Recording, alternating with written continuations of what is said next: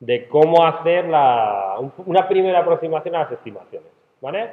Un poco, una primera aproximación a lo que llama, le vamos a llamar estimación ágil.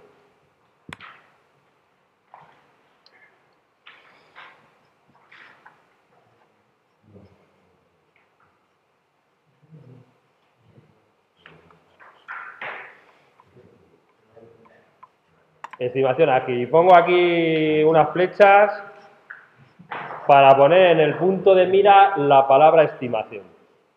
¿Vale? Porque quizá en este capítulo que estamos o en uno posterior incluso nos replanteemos hasta qué punto deberíamos de reflexionar sobre esta palabra estimación que siempre ha estado tan metida en nuestra profesión, en el concepto proyecto, en intentar adivinar el futuro y que por tanto había que cerrar los requerimientos y luego cerrábamos un tiempo que era inamovible como era inamovible muchas veces pues nos centrábamos en entregar las cosas en tiempo y entregar cosas que nadie quería.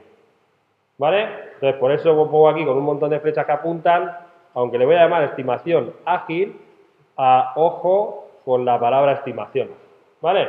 Pero bueno, vamos a empezar un poquito planteándonos algunas cosas. Resulta que tengo, eh, ¿vale? Después de todo esto, tengo algo así como un product backlog con un montón de historias o ítems ordenados por necesidad de negocio, ¿vale?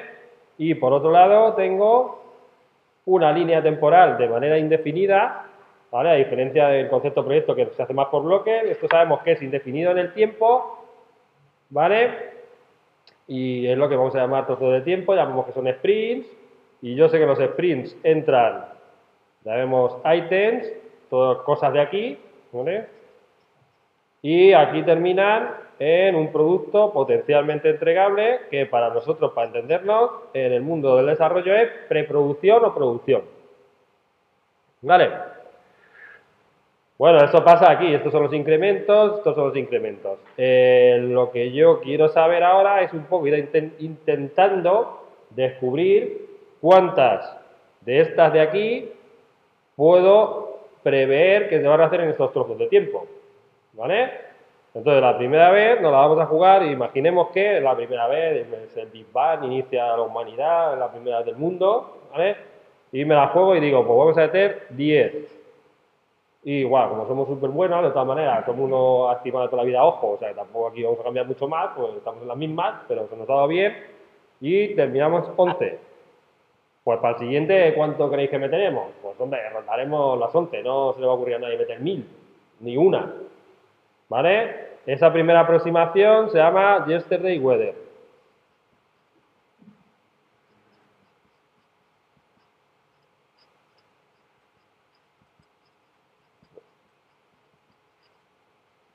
Bueno, eso viene a ser que si ayer llovió, probablemente llueva hoy. ¿Vale? Bueno, pues entonces, como estuvimos con 10 se nos dio bien, pues imaginemos que aquí ahora voy a meter otros 10, porque se nos dio bien, nos fuimos a 11, joder, se nos da un poquillo peor esta vez y nos terminamos con 9. Es decir, 9 POSIT se han convertido en 9 funcionalidades implementadas, operativas, testeadas y listas para pasar a producción en nuestra versión que va incrementando.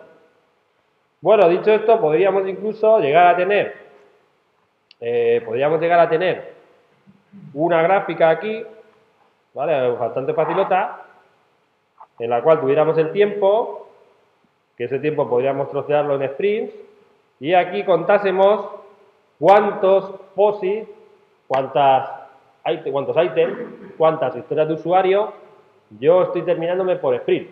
Y esto podría salir algo así como esto.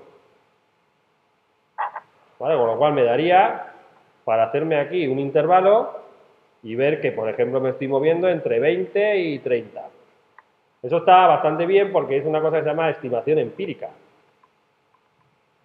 Es decir, la estimación más tradicional era predictiva.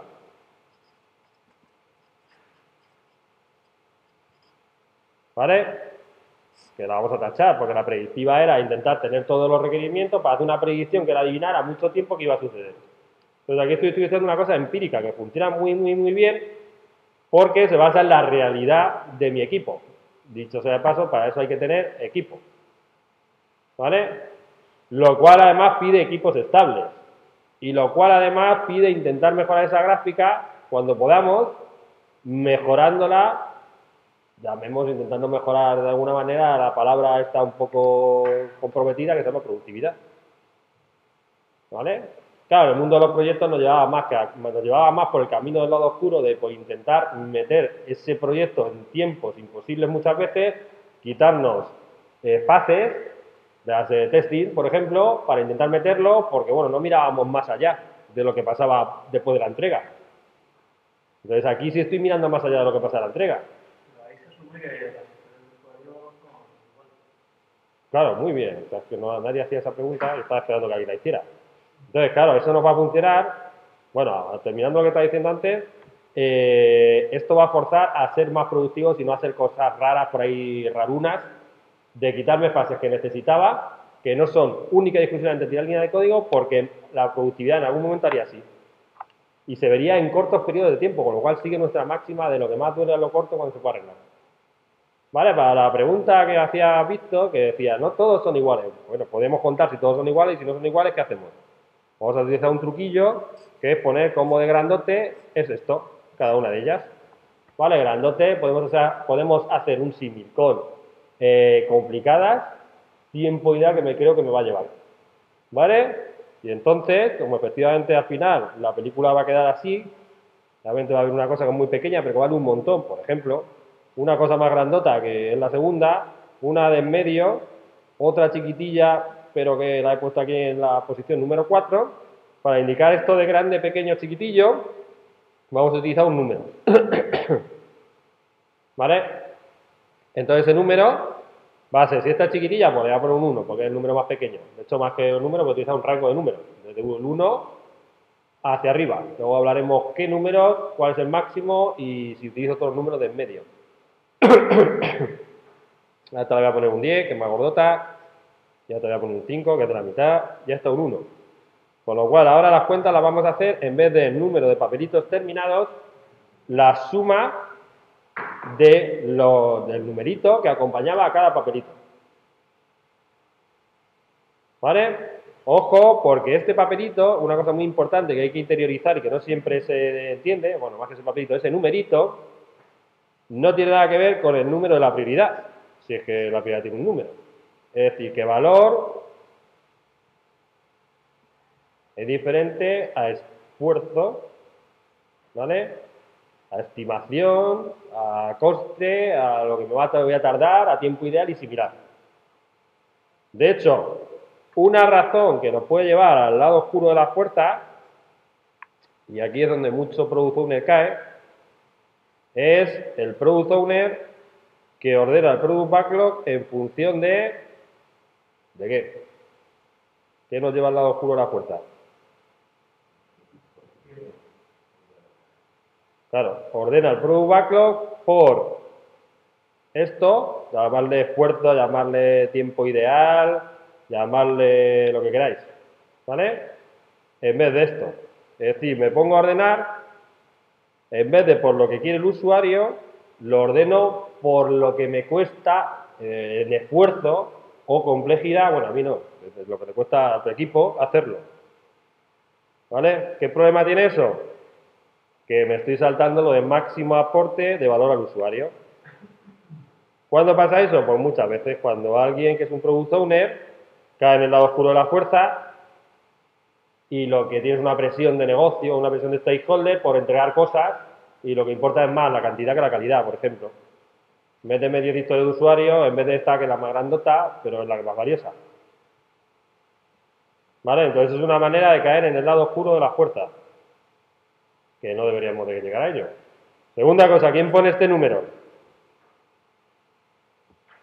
¿Quién? Eh, la derecha ha puesto esto punto, punto historia. ¿Eh? El que sabe. El que sabe. Aquí hay una regla que es que el que sabe es el que debería hacer las cosas.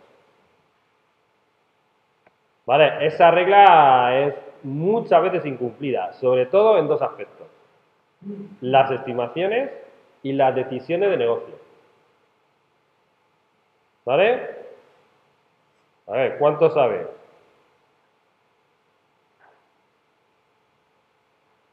Poco, mucho. Product Owner, equipo. Cosa que suele pasar. ¿Cuánto sabe el equipo de las reglas de negocio? Cero. ¿Quién toma la regla de negocio? El equipo. Muerte. Caso típico. Cuando te dan una epopeya o te dicen hazme la estrella de la muerte y tú no tienes ni idea y dices pues me la invento. Y la programo inventada. Eso es lo típico. Caso típico también. La estimación. ¿Quién tiene menos idea de cuánto de verdad se tarda en hacer una cosa? El product owner, pues no lo va a hacer. ¿Quién es el que, o sea, no sabe nada? ¿Y quién es el que lo hace? El product owner. Otra vez la muerte. Si pongo aquí estimación y si pongo aquí historias de usuario. La realidad, que la muerte está con nosotros, nos acompaña, nos sigue, ilumina y nos persigue. Porque al final, gente que no sabe, hace lo que no tenía que hacer, que es decidir. Y el caso más típico es en estas dos cosas. En la estimación, llega el productor y dice, esto son bueno, no llamarle productor, llamarle comercial de toda la vida, jefe de puesto de siempre, y te dice, esto no se estima, esto tiene que estar para dentro de mes. ¿Vale? Eh, otra cosa muy típica que se ve menos, pero está aquí también, es que el product owner o el responsable o el comercial o el usuario pasa de decirte cómo es la aplicación, te dice, mira, hazme esto y déjame de molestar, te toca como currito hacerlo, pues te lo inventas. ¿Vale? Según esta regla de aquí, eh, estima o pone punto historia al equipo y esto que es poner el valor lo pone el product owner y el orden es del product owner. Y el product valor del product y la lista de usuarios son del product owner.